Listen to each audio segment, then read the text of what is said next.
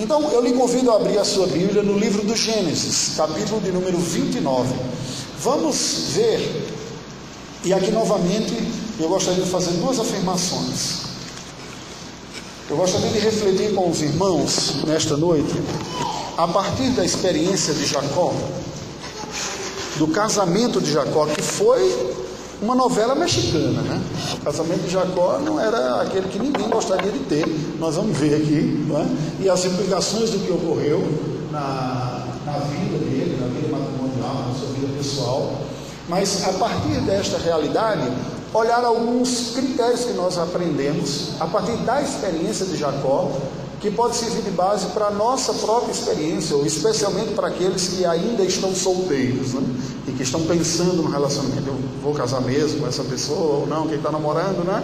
Ver alguns princípios aqui que tem, baseado na experiência dele. Portanto, um elemento bem pessoal, quase que um estudo de caso, vamos pensar dessa forma assim, né? com um pano de fundo maior, o pano de fundo da graça soberana de Deus, a despeito das incompetências dos personagens. Não é? Gente, olha aqui para mim. Em outras palavras, não é a história de todos nós. A graça de Deus vindo em nossa vida a despeito de nós mesmos. Não é essa história? É? A graça de Deus apesar de mim. Gênesis 29, versículos de 1 a 30. Pôs-se Jacó a caminho e se foi à terra do povo do Oriente. Olhou e eis um poço no campo e três rebanhos de ovelhas deitados junto dele. Porque daquele poço davam de beber aos rebanhos, e havia grande pedra que tapava a boca do poço. Ajuntavam-se ali todos os rebanhos, os pastores removiam a pedra da boca do poço, davam de beber as ovelhas e tomar, tornavam a colocá-la no seu devido lugar. Perguntou-lhe Jacó: Meus irmãos, de onde sois? Responderam: Somos de Arã. E perguntou-lhes: Conheceis a Labão, filho de Naor? Responderam: Conhecemos. Ele está bem? Perguntou ainda Jacó. Responderam: Está bom. Raquel, sua filha, vem vindo aí com as ovelhas. Então lhes disse: É ainda pleno dia, não é tempo de se recolherem os rebanhos. Dai de beber as ovelhas e de apacentá-las. Não podemos, responderam eles. Enquanto não se ajuntarem todos os rebanhos e seja removida a pedra da boca do poço, e lhes demos de beber. Falava-lhes ainda quando chegou Raquel com as ovelhas de seu pai, porque era pastora. Tendo visto Jacó Raquel, filho de Labão, irmão de sua mãe, e as ovelhas de Labão, chegou-se, removeu a pedra da boca do poço e deu de beber ao rebanho de Labão, irmão de sua mãe. Feito isto, Jacó beijou a Raquel e, erguendo a voz, chorou. Então contou Jacó a Raquel que ele era parente de seu pai, pois era filho de Rebeca. Ela correu e comunicou ao seu pai. Tendo Labão ouvido as novas de Jacó, filho de sua irmã, Correu-lhe ao encontro, abraçou-o, beijou-o e o levou para casa. E contou Jacó a Labão os acontecimentos de sua viagem. Disse-lhe Labão: De fato, és meu osso, minha carne. E Jacó, pelo espaço de um mês, permaneceu com ele. Depois disse Labão a Jacó: Acaso por seres meu parente irá servir-me de graça? Dize-me, qual será o teu salário? Ora, Labão tinha duas filhas, Lia, a mais velha, e Raquel, a mais moça. Lia tinha os olhos baços, Porém, Raquel era formosa de porte e de semblante. Jacó amava Raquel e disse: Sete anos te servirei por tua filha mais moça, Raquel. Respondeu Labão: Melhor é que eu dê, em vez de dá-la a outro homem. Fica, pois, comigo. Assim, por amor a Raquel, serviu Jacó sete anos, e estes lhe pareceram como poucos dias, pelo muito que a amava. Disse Jacó a Labão: Dá-me minha mulher, pois já venceu o prazo, para que me case com ela. Reuniu, pois, Labão todos os homens do lugar e deu um banquete. À noite conduziu a Lia, sua filha, e a entregou a Jacó, e coabitaram. Para a serva de Lia, sua filha deu Labão, Zilpa, sua serva. Ao amanhecer, viu que era Lia. Por isso disse Jacó a Labão: Que é isso que me fizeste? Não te servi eu por amor a Raquel? Por que, pois, me enganaste? Respondeu Labão: Não se faz assim em nossa terra. Dá-se a mais nova antes da primogênita. Decorrida a semana desta, dar-te-emos também a outra, pelo trabalho de mais sete anos, que ainda me servirás. Concordou Jacó, e se passou a semana desta. Então Labão deu por, sua, deu por mulher Raquel, sua filha. Para a serva de Raquel, sua filha, deu Labão sua serva Bila, e coabitaram. Mas Jacó amava mais a Raquel do que a Lia, e continuou servindo a Labão por outros sete anos. Gente, que história estranha, não é? Aqui para nós, que casamento atrapalhado, como eu falei, tem um enredo mais emocionante do que novela mexicana, né? Os dramas envolvidos aqui e que vão piorar, né? Já agora se complicar um pouco mais a vida dele do que esse começo, mas o começo já promete, né? Quando a gente olha assim, rapaz, se o casamento foi desse jeito, virão outras expectativas, ah, cria-se uma expectativa, virão outras cenas ainda melhores. Vamos entender um pouco esse contexto aqui. Claro que tem muito elemento estranho para nós, e estranho até mesmo pelo distanciamento histórico e cultural que nós temos desse texto aqui. Não é?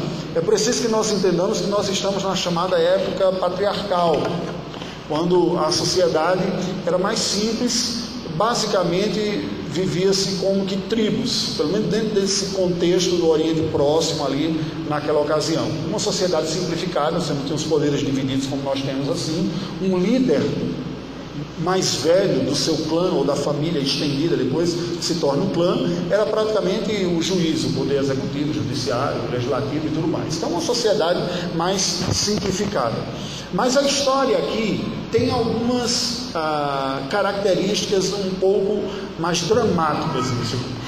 Jacó é o terceiro da linha dos patriarcas daquele que Deus havia escolhido para compor o início da formação do povo hebreu, no período do Antigo Testamento. Deus chama Abraão desta terra, região da Mesopotâmia, onde surgiram as primeiras grandes civilizações, como estão registrados nos livros de história, aí foram na, entre os rios Tigre e Eufrates que surgiram as primeiras grandes civilizações, e do meio daquela comunidade Deus tira um homem, aparece para um homem, uma mulher, e ordena sair de lá, diz: Olha, eu vou fazer de você um povo, uma nação, e através de você todas as famílias da terra serão abençoadas. Quem foi este homem? Abraão. Abraão sai, vai para uma terra que ele nem sabia qual era, quando ele está caminhando e Deus diz: Pronto, é essa terra, está vendo esse lugar que você está pisando? Olha para o norte, olha para o sul, olha para o leste, olha para o oeste. Esse pedaço de terra aqui, que está ocupado por estes povos, é a terra que eu vou lhe dar, e é aqui que eu vou fazer de você um povo. E através desse povo, a minha graça, a minha bênção, o meu conhecimento, a redenção, a salvação, o que eu tenho, vai se estender a todas as famílias da terra. Há um plano histórico redentor de Deus. Aliás, essa é a única maneira que nós, como crentes, temos de interpretar de forma mais profunda a história.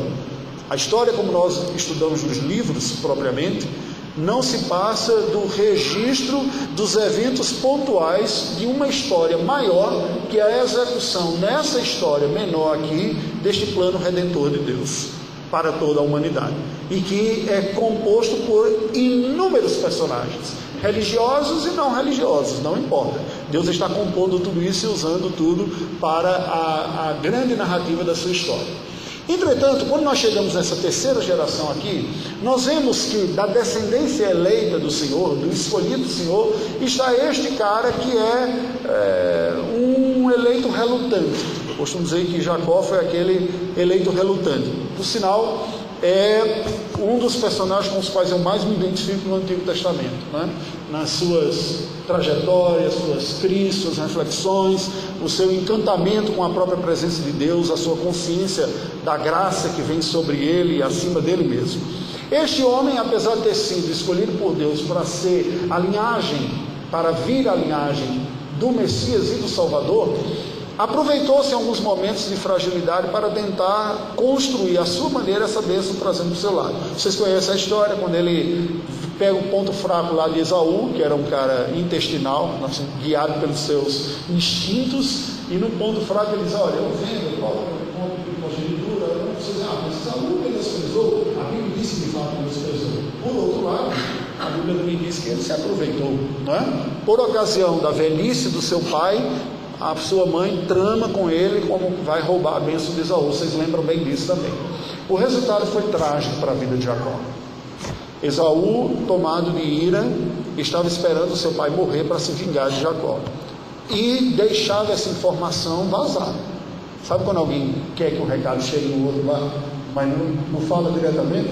Então ele vai dizendo e Rebeca chama e diz: Olha, o seu irmão está falando por aí, está só esperando o pai bater as botas, Isaac que já está idoso, para acabar com você, você roubou a bênção dele, coisa desse tipo. Então vamos fazer o seguinte: está na hora de você vazar.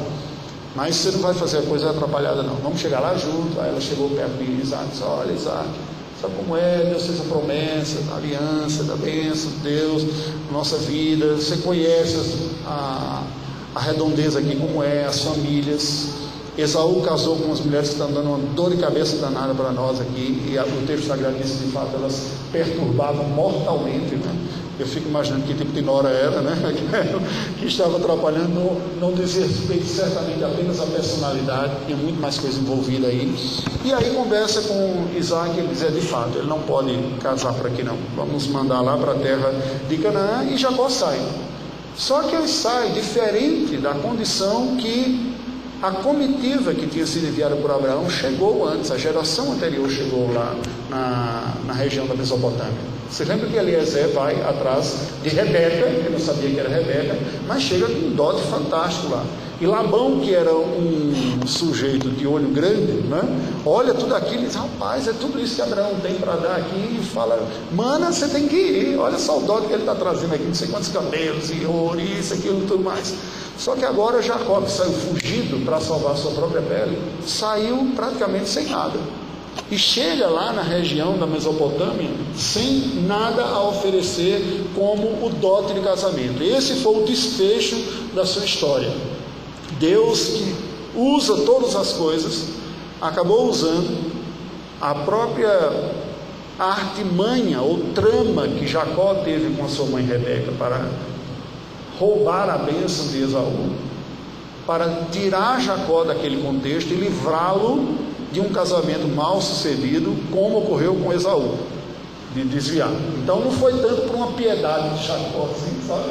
Foi assim, Deus usou até para você estava um morrer, vai embora daqui, vai casar lá. É essa narrativa que vai se configurar, que a gente vai dizer do seu pai, e o mas não é isso mesmo. Eu fui casado, pegar você lá naquele lugar, que é melhor que o que tem aqui, então vai lá com a minha bênção. Só que você roubou a bênção, né? Não dá para eu fazer aqui o negócio direito. Então Jacó foi daquele jeito. No meio desse caminho, Deus lhe, lhe aparece também e reafirma as promessas para ele. Entretanto, Jacó chega lá na Mesopotâmia daquele jeito, sem nada, meio confuso. Eu fico imaginando quantas coisas não podem ter passado pela cabeça dele, né? O que, que eu fiz?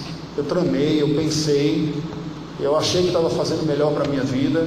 Agora eu estou privado do convívio do meu pai, da minha mãe, e o meu irmão me tem ódio mortal, ao ponto de querer me matar.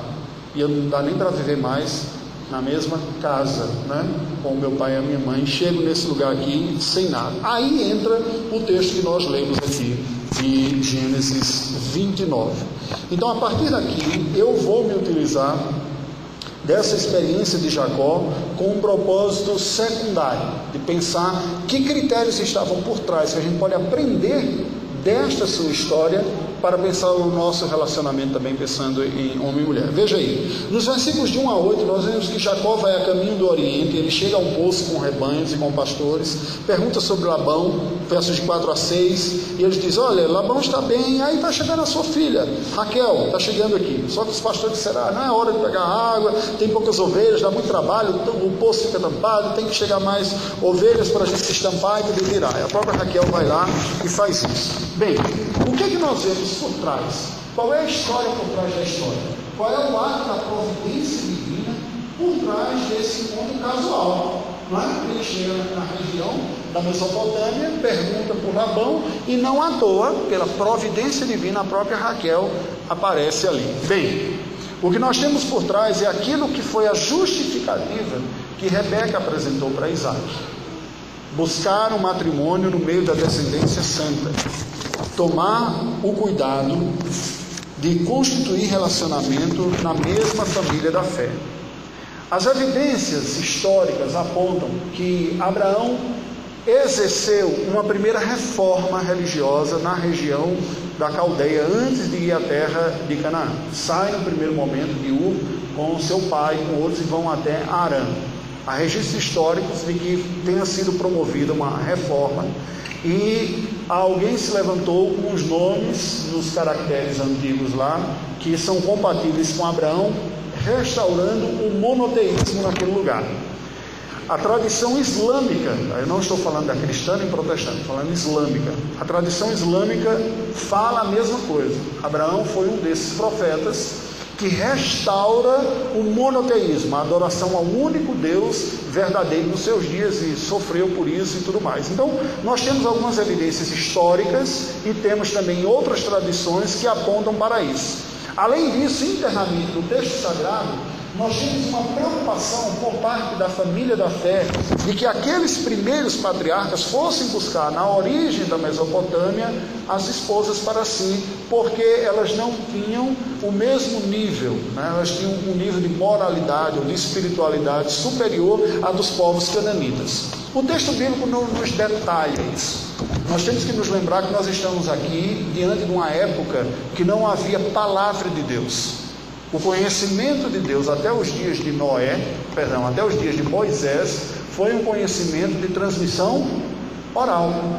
Era uma geração falando para a próxima geração o que eles já sabiam da parte de Deus. O conhecimento oral, conquanto seja forte, há culturas até hoje orais que preservam seus conhecimentos, suas tradições e tudo pela boca, a capacidade de preservação de informação para quem vive nessa cultura é muito superior do que a gente possa imaginar.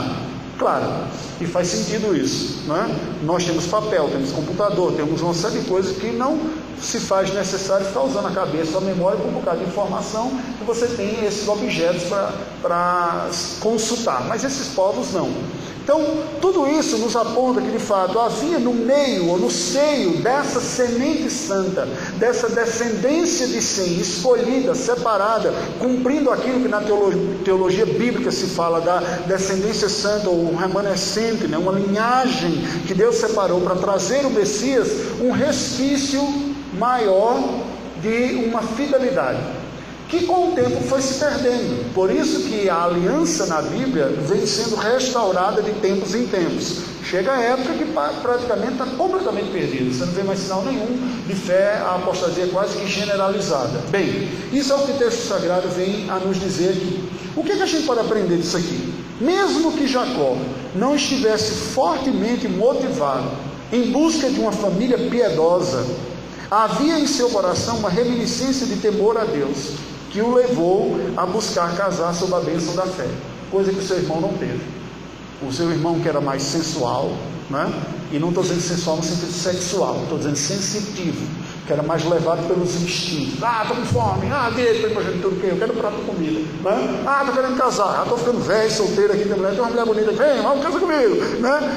Aquela pessoa meio inconsequente, que o que ele está sentindo é o que importa. Eu quero experimentar isso aqui, esperando, cheio de critério, não. Vou aproveitar, quero, deu sopa, gostei, ela gostou também. Aliás, duas gostaram, ele casou com duas, né? e aí casa com as duas. Jacó, de alguma maneira, apesar dos seus erros, apesar das suas estratégias de se utilizar de mecanismos facilitadores, ainda foi preservado. Não há nada no texto que nos indique que havia uma piedade mais forte em Jacó, uma preocupação mais profunda com a espiritualidade da sua família. Tudo indica que ele estava mesmo era fugindo para salvar a sua própria pele. E aí entra a doutrina da providência divina, da soberania de Deus. Mas o projeto de Deus para a vida de Jacó era maior do que a sua própria piedade ou capacidade de construir esse projeto. Então Deus o tira usando meio de temor da morte e de colher consequências das besteiras que seja um relacionamento familiar para livrá-lo de um relacionamento matrimonial que viesse trazer prejuízo espiritual para a sua vida e, portanto, para esse plano redentor de Deus. Aí chega Jacó meio perdido lá na Mesopotâmia e quem aparece? Raquel, sua prima, sobrinha de sua mãe, na linhagem santa que Deus tinha escolhido que de todas as pessoas ainda preservava um pouco de piedade, dado o contexto relativo dessa época histórica. Volto a dizer que não tinha texto bíblico, você só tinha tradição oral para fazer. Então, primeiro ponto, buscar na família da fé. Nenhum destes pontos que nós vamos falar aqui são garantias absolutas de casamento abençoado, feliz e fotografia bonita na parede. Entende? Mas são os pontos de responsabilidade de nossas escolhas aqui e que haverão de honrar a Deus a despeito da história que vai ser construída. Segundo, versículos de 9 a 14. O que é que nós vemos aqui? Nos versos 9 a 14, nós vemos então que Jacó removeu a pedra da boca do poço, deu de beber as ovelhas de Raquel, versos 9 e 10. Versos 11 e 12, ele então encontra a sua prima, beija numa saudação, né? chora emocionado ali, conta para ela que ela é o seu parente, eu sou seu primo. Raquel então diz: Não, vamos à casa do meu pai, então, vamos para lá, vamos para cá, ser meu primo. Vamos lá, versos 13 e 14. Labão vai ao encontro de Jacó, ouve a sua história e o hospeda por um mês. Não, você é meu sangue, fica aqui. Você está hospedado. O que é que nós vemos nisso aqui? Aqui tem um princípio muito simples e uma realidade muito prática. Volto a dizer, como estudo de caso, há alguma lição muito simples que é: é preciso conhecer a família da pessoa com quem a gente está se envolvendo. Ninguém nasce no vácuo, né? vida brotou espontaneamente.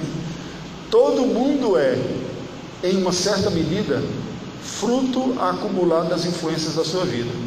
E a família, em uma grande medida. Alguém já falou, você quer saber como será essa pessoa que você está se namorando? Olha para a mãe dela, no caso do rapaz, né? E o rapaz olhando para a moça, né? Olha para a mãe dela. E o contrário também, olha para o pai. Não apenas fisicamente, mas em uma grande medida também em jeitos, relacionamentos, capacidades de, ou falta delas, de resolver conflitos, medidas de diálogo ou ausência deles, como se lida com desentendimento, com crise, porque nós aprendemos no seio doméstico a fazer com isso. É claro que nós não somos uma fábrica, uma indústria que todo mundo sai igualzinho. As famílias, as pessoas diferem também. Mas valores profundos são comunicados do seio familiar. E muitos deles inconscientemente. Quando Jacó se aproxima vê, reconhece Raquel ali, chora emocionado, a beija e tudo, vai para dentro de casa, conta a sua história, Labão vê também. Veja que pode até nem haver, e de fato não havia no coração de todas as pessoas uma preocupação nos termos que eu estou colocando aqui. Eu estou colocando a gente aprendendo pelos efeitos colaterais daquela história, o que acertou e o que errou. Não me parece que havia essa coisa tão consciente no meio de tudo isso, mas ainda assim a gente pode aprender com isso, não é? Da parte de Labão, um interesse lascado. Ele cresceu os olhos e disse: Eu lembro o tamanho do dólar que o pai dele pagou pela minha irmã quando veio aqui. Essa família tem potencial. Interesses. Preste atenção. Isso foi comunicado. Em alguma medida, Raquel carregava consigo, embora não estivesse tão explícito aqui, alguns valores que ela aprendeu na sua família, inclusive espirituais. Ela carrega os ídolos do seu pai quando eles vão embora de volta para Canaã. Escondidinho, uma sacolinha. Não é?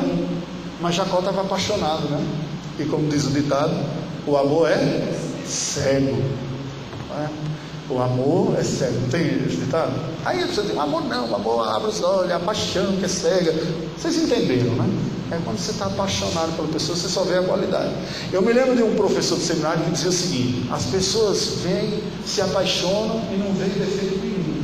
Aí depois que casa, começa a enxergar o defeito. Então presta atenção: abre os olhos antes de casar e fecha depois que casa. Mas vocês estão fazendo o contrário, estão fechando os olhos antes de casar e depois ele Então, a hora de abrir os olhos é antes, depois você fecha. Oh Deus, é isso aqui, né? Comprei o um pacote, agora vou ficar com o produto que veio, vamos trabalhar.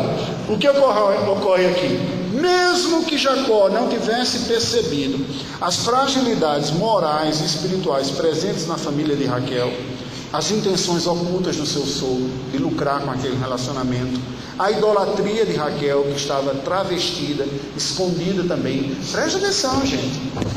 Com essa jornada de pastor, a gente ouve muita história, né? E entre as histórias mais tristes, está aquelas pessoas que nos procuram dizendo: Pastor, eu fiz tudo direitinho, casei na igreja, e a pessoa é um traste na minha vida, ô oh, desgraça, não sei como consegui me enganar dessa forma e tal.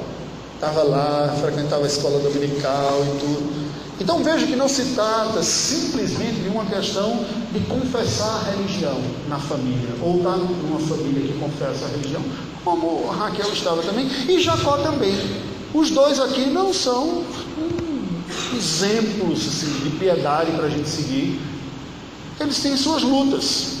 Mas o princípio que está por trás é: conheça a família.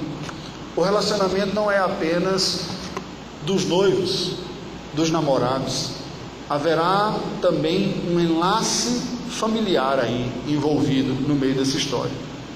Por nós sermos pecadores, preste atenção, até mesmo nas famílias mais piedosas haverá efeitos não percebidos do pecado. Ouviram? Aquele negócio de valorizar ah, aquela família maravilhosa, perfeita, coisa desse tipo, é, é coisa para inglês ver. Todos fomos afetados pelo pecado. Não é sábio imaginar que você encontrou um príncipe encantado ou uma princesa maravilhosa. Porque assim como o outro não é príncipe, nem ela é princesa, você também não é. Nenhuma coisa nem outra. Nenhum de nós somos. Somos pecadores, alcançados pela graça, em quem Deus está trabalhando. Portanto, não é sábio imaginar uma coisa maravilhosa. É sábio ser realista, saber exatamente quem é. Quem é essa pessoa? Qual é a história dela? Quais são os dramas dela? Quais as virtudes que ela tem? Quais os defeitos que ela tem? Dá para a gente encarar junto com tudo isso? Eu vou ficar jogando a sujeira para baixo do tapete para ficar aquela história, né? Quando você está querendo conquistar, você se maqueia, se maqueia, se roupa, se perfume e tudo mais. Depois de casa você acorda com a pessoa descabelada, com mau hálito, tudo isso, mas está tão diferente, né? Era namorado, não dá para ficar se maquiando 24 horas por dia, né? Então é assim mesmo. Então procura ver o é assim mesmo antes que a maquiagem tenha o seu efeito. Entende? Não estou falando só do ponto de vista cosmético, não, tá? Depois entender o recado aqui, né? Quem são essas pessoas? Quem são a pessoa? Quem é a sua família? Como é que eles se relacionam? Com os irmãos, com o pai, com a mãe, com a fé? Qual é a rotina dessa pessoa?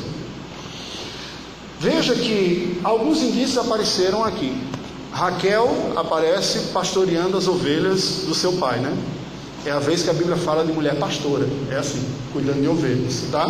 Então essa é a pastora que a Bíblia reconhece. É o que tem aqui. Mas, olhando por outro lado, não era uma mademoiselle preguiçosa. Não é verdade?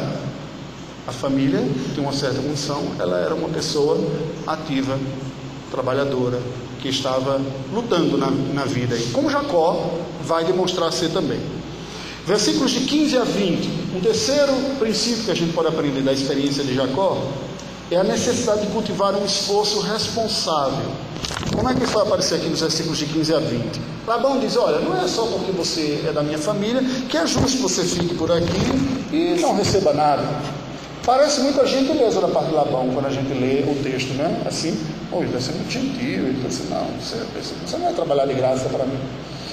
Mas eu confesso que depois de ler a Bíblia algumas vezes e meditar um pouco sobre esses personagens, hoje eu vou chegando a uma conclusão um pouco diferente. Isso já é malandragem desse ladrão aqui. Esse cara é muito maroto, né? ele está lucrando nessa situação e ele já está envolvido com ladrão. Sabe aquela pessoa que é esperta e que ela quer tirar vantagem? E ela combina de uma forma que parece que ela está fazendo favor para você? Esse é. Não, é bom que você fica assim, tá aqui, sem receber nada. O que está por trás? Eu estou louco nesse lugar, você tirar o que eu puder, você vai para aqui. Mas eu vou te dar uma oportunidade terrível. Marque o seu salário aqui, que a gente acerta.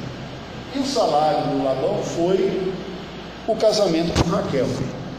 A questão do dólar causa uma estranheza muito grande a nós, brasileiros, ocidentais, e de nossa época. Parece que o cara comprou a mulher, né? Custa quanto, né? Então hoje ainda existe culturas com dote pelo mundo afora. A Índia tem, o Oriente Médio, eu tive a oportunidade de ir algumas vezes, tem também. E com a valorização do petróleo, a cotação aumentou.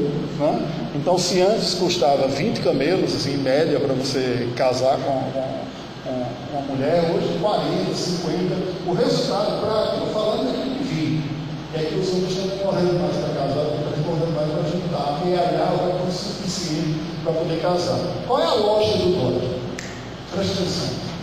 A lógica do dote é uma espécie de garantia ou uma cláusula de proteção à família e à própria mulher que vai entrar no casamento. Em que sentido? Se um casamento der algum problema na nossa cultura ocidental que não tem dói, você vai ter que era pau lascado para resolver o problema na hora do divórcio. Divide bem, paga isso, paga aquilo outro. A briga fica feia. Conhece a sabe que vem. A lógica do dó é o contrário. Uma vez que em sociedades patriarcais está no homem a responsabilidade do cuidado da sua família, então estava sobre o pai da mulher a responsabilidade de cuidar. Uma vez que a filha foi despedida, ela recebe um dote por ocasião do casamento, uma parte ela vai gastar, é, seria a sua medida de, de proteção, o que, é que ela ganhou para a vida dela, o seu privilégio, né, o seu presente, e a garantia lhe foi dada de que ela foi protegida. A família, por sua vez, disse ela está com, com a pessoa que ela amou, mas ela não foi levada de qualquer maneira, ela foi devidamente valorizada. Porque se o casamento vier a acabar, a moça volta para sua família. E ela volta a ter responsabilidades, a família volta a ter responsabilidades sobre elas. Eu me lembro de ter, numa das vezes que eu estive lá no, no Oriente Médio, conversando com os colegas que atuam como missionários lá, a, a esposa da missionária, né? a esposa do missionário, acabado de uma festa, uma espécie de despedida de solteiro de uma moça que estava casando. E ela toda feliz, mostrando seu dó, ah, que padre, eu recebi. Então é uma forma de você desfrutar antecipadamente daquilo que você recebeu, mas uma garantia para a família. Né? Aqui vocês não estão desamparados. Para nós, funciona como preço, custou tanto, não é? Nas culturas antigas e as culturas orientais, são uma forma de você selar o matrimônio e dizer que você está valorizando devidamente aquela pessoa. Então, pode parecer uma lógica semelhante, mas ela tem essa pequena distinção. O fato é que quando Labão conversa com Jacó, diz para ele o seguinte: sete anos é a medida. E Jacó então vai trabalhar sete anos como o dobre, uma vez que ele não levou nada, né? Ele não levou nada de, de Abraão, não levou nada do seu pai Isaac, ele só tinha sua força de trabalho mesmo. Então, esta realidade, que é uma espécie de seguro ou de apólice matrimonial, que você antecipa para a família, se algum dia esse casamento deixasse de existir, o espólio do divórcio já foi dado antes, de alguma maneira. A família já foi indenizada, entende? É uma lógica invertida da nossa. A gente deixa a briga para depois, né? Lá eles dizem, não, não vai ter briga, porque mesmo que não venha dar certo, a família já foi assegurada de tudo aquilo que fez. Não foi o que ocorreu. Sete anos de trabalho. Labão, que havia visto a riqueza de Isaac, tenta tirar o quanto pode de Jacó pelo casamento de Raquel. E Jacó trabalha duro para conseguir casar-se com a sua amada. O preço dado aqui. Preste atenção: sete anos dando duro para conseguir casar com a sua moça amada. Isso tem uma lição para nós também. Aquela pessoa com quem nós haveremos de nos unir, em que medida essa pessoa valoriza você mesmo e demonstra esforço e seriedade neste relacionamento? Porque não são poucas as pessoas que querem tirar vantagem no relacionamento tanto faz de mulher ou de homem, aproveitadores que chegam, ah, você é o amor da minha vida, feliz, e muitas vezes querendo até abusar mesmo. Então, nós somos adultos, maduros, o que ocorrer entre nós vai ficar só aqui entre nós, eu prometo, vai ficar só entre nós, e vamos antecipar qualquer coisa aqui que a gente pode experimentar depois, fica só entre nós, não tem problema nenhum. Jacó nos mostra a importância do esforço para um relacionamento que ele valoriza, que é valorizado por Deus. Então, as pessoas que valorizam estão dispostas a se sacrificar por aqueles amados. Este princípio é bíblico, o próprio Deus fez isso conosco. Cristo Jesus nos deu o exemplo maior de esforço último, que é entregar sua própria vida pela noiva, pela igreja, amada do seu coração. Então, nós, homens cristãos, nós temos um protótipo de Cristo Jesus olhando aqui esta medida. Então preste atenção, moça. Se o rapaz não valoriza, se ele não demonstra é, disposição de se desgastar por você ou pela família, não é sábio entrar nesse relacionamento. Eu diria até mais, cai fora, né? tem cara de aproveitador, mas vice-versa também. Isso pode ocorrer com a moça também. Versículos de 21 a 30, aí nós vemos um quarto e último princípio aqui. Enfrentando as lutas com a perseverança na fé, na graça de Deus. Aí é onde a história vai ficando é, curiosa. Nos versos de 21 a 24, nós vemos que ao final de sete anos, Labão entregou a sua primogênita Lia na noite de núpcias. Olha que coisa estranha. Jacó trabalhou sete anos, eu fico pensando no que pode ter ocorrido naquela noite de núpcias. É estranho, não dá nem para especular muito, né? Porque a gente começa a pensar besteira se especular demais. O cara esperou sete anos, ele conhecia a mulher. Na noite de núpcias, ele entra na tenda, no outro dia, oh, era outra. O que foi que aconteceu lá? Tudo bem, não tinha energia elétrica como hoje. Né? Vamos lá, tinha um canheirinho aqui, acolá. Será que ela disse, ah, eu tenho vergonha, primeira noite, vou ficar assim escurinho. Não sei o que rolou dentro daquela tenda. Não sei se a festa foi de arromba de Jacó, que não parecia ser muito piedoso, assim se excedeu a comemoração. Mas Labão disse: Cara, você vai casar hoje, toma mais um pouquinho. Não, já dar mais um pouquinho na tua noite, Maria. Chegou. Quando ele veio o outro dia, não é Raquel, é Lia. Mas como assim? Ao perceber isso, versículos 25 e 26, ele volta para falar com Labão e diz: Mas o que aconteceu? Era Raquel que estava prometida para me casar. Aí Labão vem com aquela conversa, né? Versos 27 a 29. Olha, não é nosso costume aqui casar a filha mais nova primeiro, né? Tem a mais velha, tem uma ordem cronológica aqui, né? Primeiro a nascer, primeiro a casar, né? Tem uma ordem natural. Nós não temos o costume, deu uma carteirada antropológica aqui, né? Nós temos uma cultura para ser preservada, que não pode ser desse jeito. Mas não tem problema. Você não ama Raquel, não quer casar com ela? É só trabalhar mais sete anos que você casa com ela também. Quer dizer, a vantagem ele está tirando. Olha o interesse desse cara aqui. Que sogro, hein? Que sogro esse cara aqui. Ele levou um bom trabalhador, 14 anos de serviço desse cara aqui, de cara, mínimo, limpo, e casou as duas filhas. Numa cultura patriarcal, que filhas não herdam, quem herdam são os homens, então as propriedades e as posses estão no, no, no gênero masculino, isso foi um tremendo negócio. A semelhança que tem na Índia hoje também é muito semelhante isso aqui, né? Você tem filhas, fica aquela preocupação com quem ela vai casar, porque alguém vai ter que tomar conta dela, né? É o homem que vai tomar conta. Ele levou as duas. O texto sagrado nos apresenta uma situação delicada. A Bíblia nos diz que Lia, que era mais velha, era alguém que tinha os olhos baços. Né? Tem outra versão que vai falar, falar de olhos tristes. É difícil saber exatamente o que era o Era alguma coisa que você batia os olhos e via que não era legal. Então não me pergunte o que é. Tá bom? Eu não vou ficar especulando aqui, porque senão vira público. Né? E hoje está tudo muito chato. Né? Falar essas coisas, tudo está criminalizado. Então, era alguma coisa que você olhava e não era legal. E estava na cara. Literalmente estava nos olhos de ler. Podia ser um olhar triste, depressivo, né? aquela coisa assim, desanima. Né?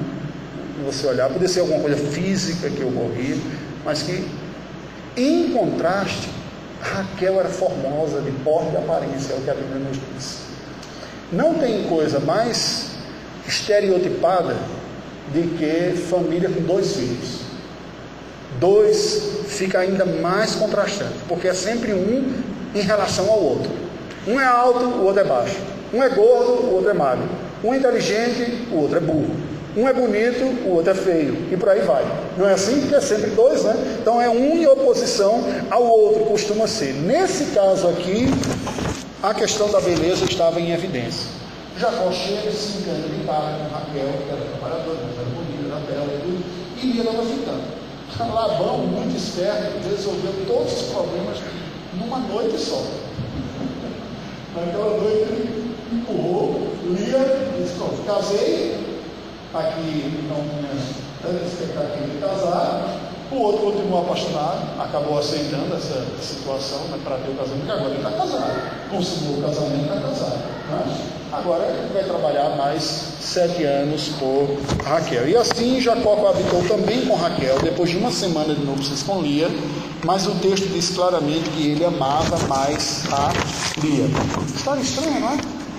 Aí você pode dizer, mas pastor, e pode esse negócio de casar com mais de uma mulher e tudo? Aí vamos ver, e esse ponto entra entre aquelas categorias de situações que a palavra de Deus coloca, que o Senhor Deus, na sua infinita misericórdia, tolerou nos períodos antigos. Sabe quando Paulo escreveu no Romanos disse Deus não levou em consideração os pecados cometidos né, anteriormente, mesmo na ignorância?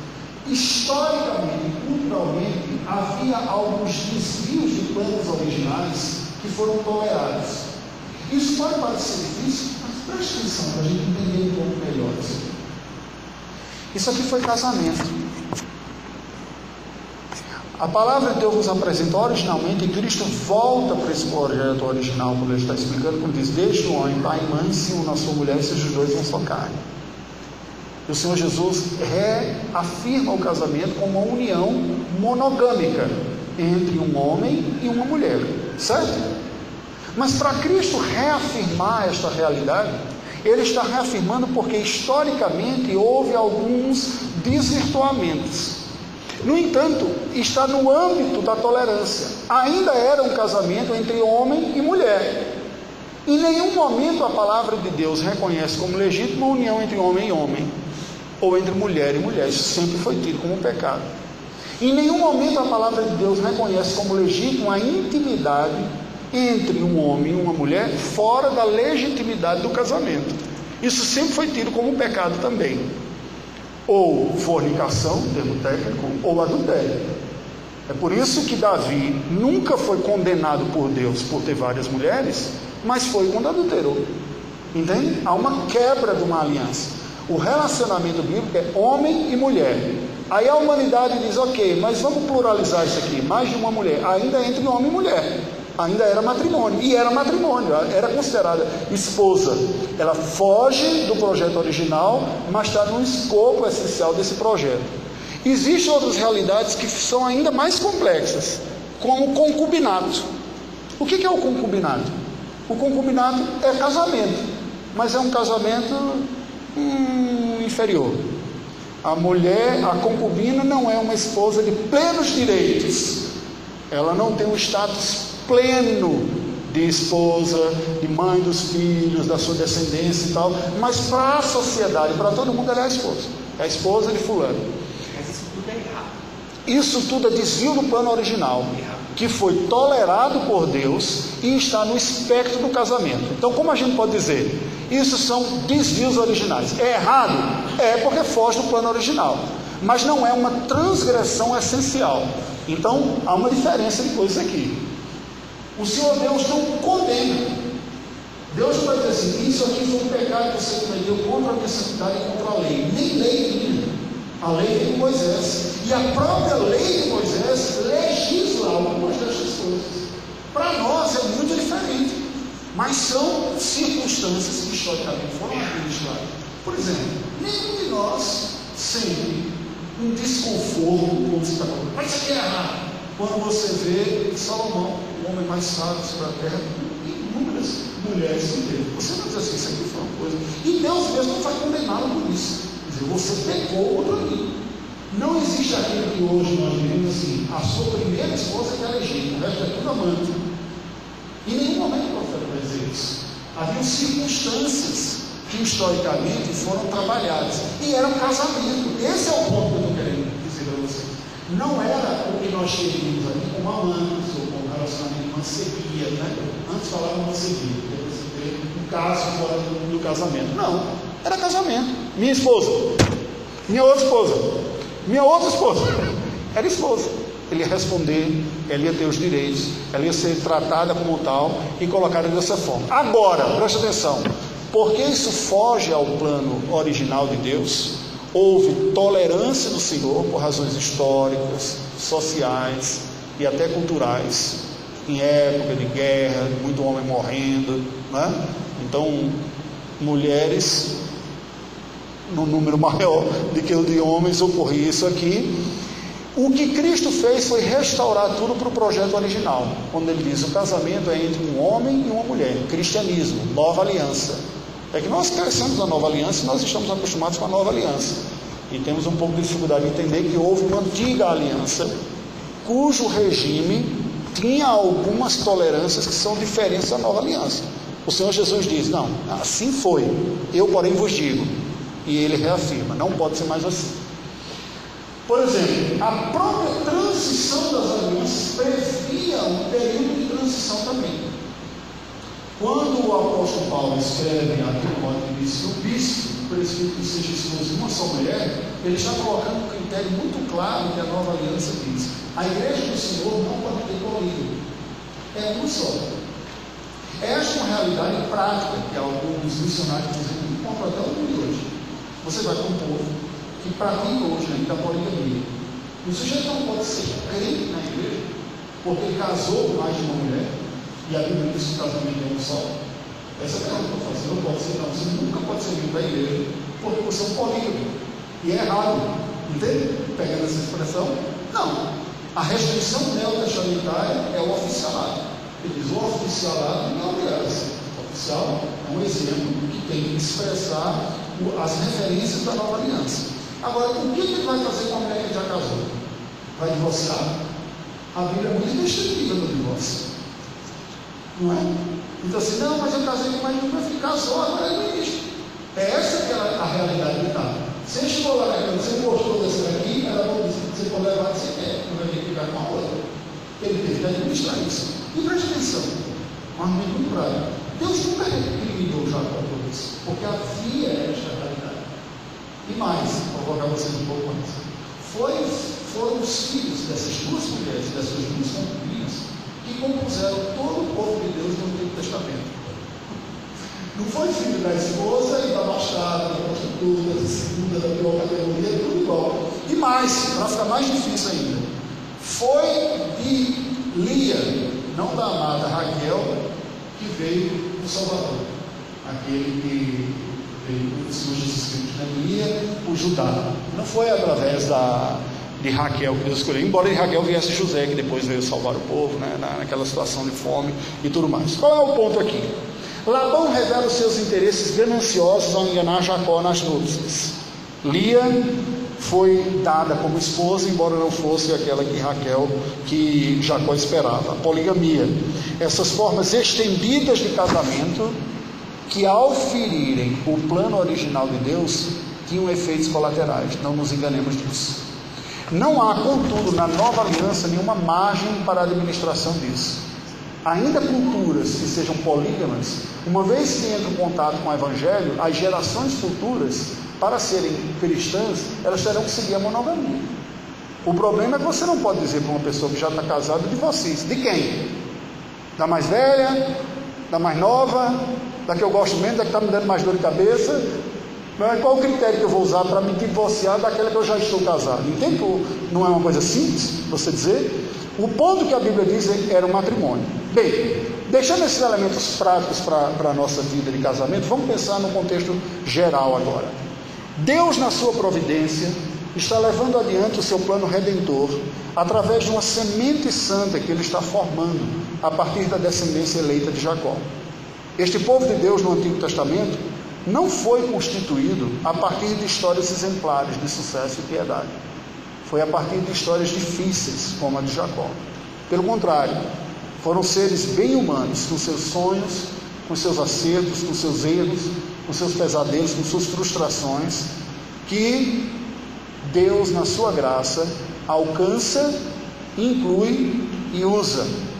Perdoa, consola, salva, anima comunica a fé e usa essas pessoas para formar o seu povo. Muitos deles experimentaram lutas na sua vida e algumas dessas lutas frutos dos seus próprios pecados, de suas inconsequências, de sua superficialidade na fé, como ocorreu aqui na vida de Jacó. No entanto, a graça de Deus é soberana e superabundante até isso. Por que, que eu estou falando isso daqui? Porque a partir do exemplo do casamento de Jacó com Raquel, por extensão com Lia, nós temos uma evidência de como Deus estava usando tudo para a sua glória, inclusive fazendo Jacó aprender o preço amargo do engano. A grande fraqueza moral de Jacó era: eu posso me aproveitar de circunstâncias e dar um jeitinho para resolver os meus problemas. E o que Deus fez pela sua providência foi que ele experimentasse o próprio veneno que ele deu para o seu irmão, através do seu sogro. É? Ah, você gosta de resolver dessa forma? Você tem uma lição para aprender que não está aprendendo facilmente. E ele experimenta. E ele bebeu disso, aqui, neste caso, e teve suas consequências. Mas a graça de Deus, preste atenção, ela é super abundante, ela é mais poderosa, até mesmo que os nossos próprios erros. Deus perdoa pecados, embora não elimine as consequências dele. Aquilo não foi o que ele imaginava que teria, não é verdade? E ele conviveu com as consequências dessa bigamia para o resto da sua vida. Não foi fácil. Os conflitos dentro da sua própria casa, entre as esposas e depois entre os filhos, porque fugiu do plano original de Deus. Mas isso não neutralizou o plano soberano de Deus na vida dele. Deus usou até as escorregadas dele para trabalhar nele mesmo, para forjar nele o caráter de filho de Deus que Deus tinha para a vida dele. Para a nossa vida, como é que a gente deve enxergar isso? Bem, a família, o casamento, deve ser visto como um recurso da providência divina para a pureza, para a satisfação, para o companheirismo conjugal, para a provisão de uma descendência santa ao mundo. Nós precisamos, portanto, reconhecer os nossos próprios pecados e fraquezas no meio disso ter humildade, sermos parceiros um do outro, a nossa necessidade de salvação e de perdão, as dificuldades da nossa própria história matrimonial e familiar, por outro lado, não são sinais simplesmente do juízo de Deus sobre a nossa vida, mas mais do que isso, são oportunidades da graça do Senhor para nós dependermos mais dele, nos satisfazermos mais nele e encontrarmos no Senhor a força da nossa vida. O desencantamento e a decepção em uma certa medida, são até necessários, especialmente para quem idolatra o relacionamento familiar. Idealizou e coloca a minha realização virada um relacionamento perfeito que não existe. Então a frustração será certa e necessária, para que você não coloque este relacionamento acima do seu relacionamento com o próprio Deus. O relacionamento matrimonial terá suas falhas, terá suas decepções, e não é porque Jacó casou com duas, não. Porque aquele que ele amava, Raquel, tinha as suas deficiências. Com o tempo, bem, Lia também tinha as suas. Jacó veio a reconhecer algumas das pessoas. Para concluir, o que, é que nós podemos afirmar de tudo isso aqui? Deus tem um plano original.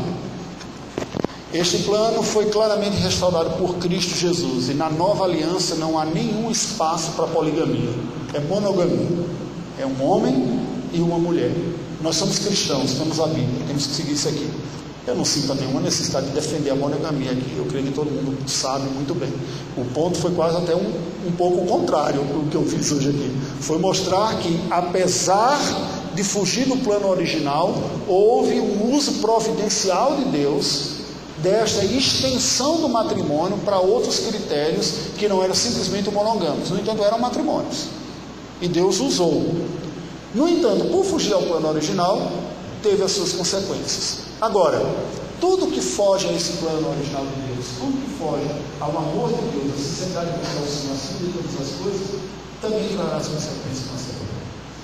Se nós entrarmos num relacionamento sem o desejo de amar a Deus de e promovermos o bem espiritual do outro, e nos esforçarmos buscando que o outro cresça, nós mesmos dependemos de Cristo, entender que a outra pessoa será um instrumento de Deus para trabalhar as nossas falhas também, mais do que qualquer outra pessoa, nós sofreremos muito também. E eu termino com uma afirmação do Tiago Cavaco, pastor português que eu não conheci pessoalmente, quando estive lá, mas vi uma entrevista que eu achei muito interessante. Quando falando sobre o casamento, ele diz assim: nós entramos no casamento esperando ser a maior bênção da nossa vida, este relacionamento, não é? Essa é a expectativa de todos nós. Só que Deus faz uma pegadinha conosco. Ele confirma o fato de que o casamento será a maior bênção da nossa vida, mas de uma forma que a gente não imaginava que ele seria. através do tratar recíproco das nossas próprias deficiências. Alguém que nos conhecerá melhor do que qualquer outra pessoa, e nós que conheceremos essa pessoa melhor do que qualquer outra, é que haveremos de ser os instrumentos de santificação e de bênção na vida do outro melhor do que qualquer outra pessoa. Não foi diferente na vida do povo de Deus, não é diferente até os dias de hoje.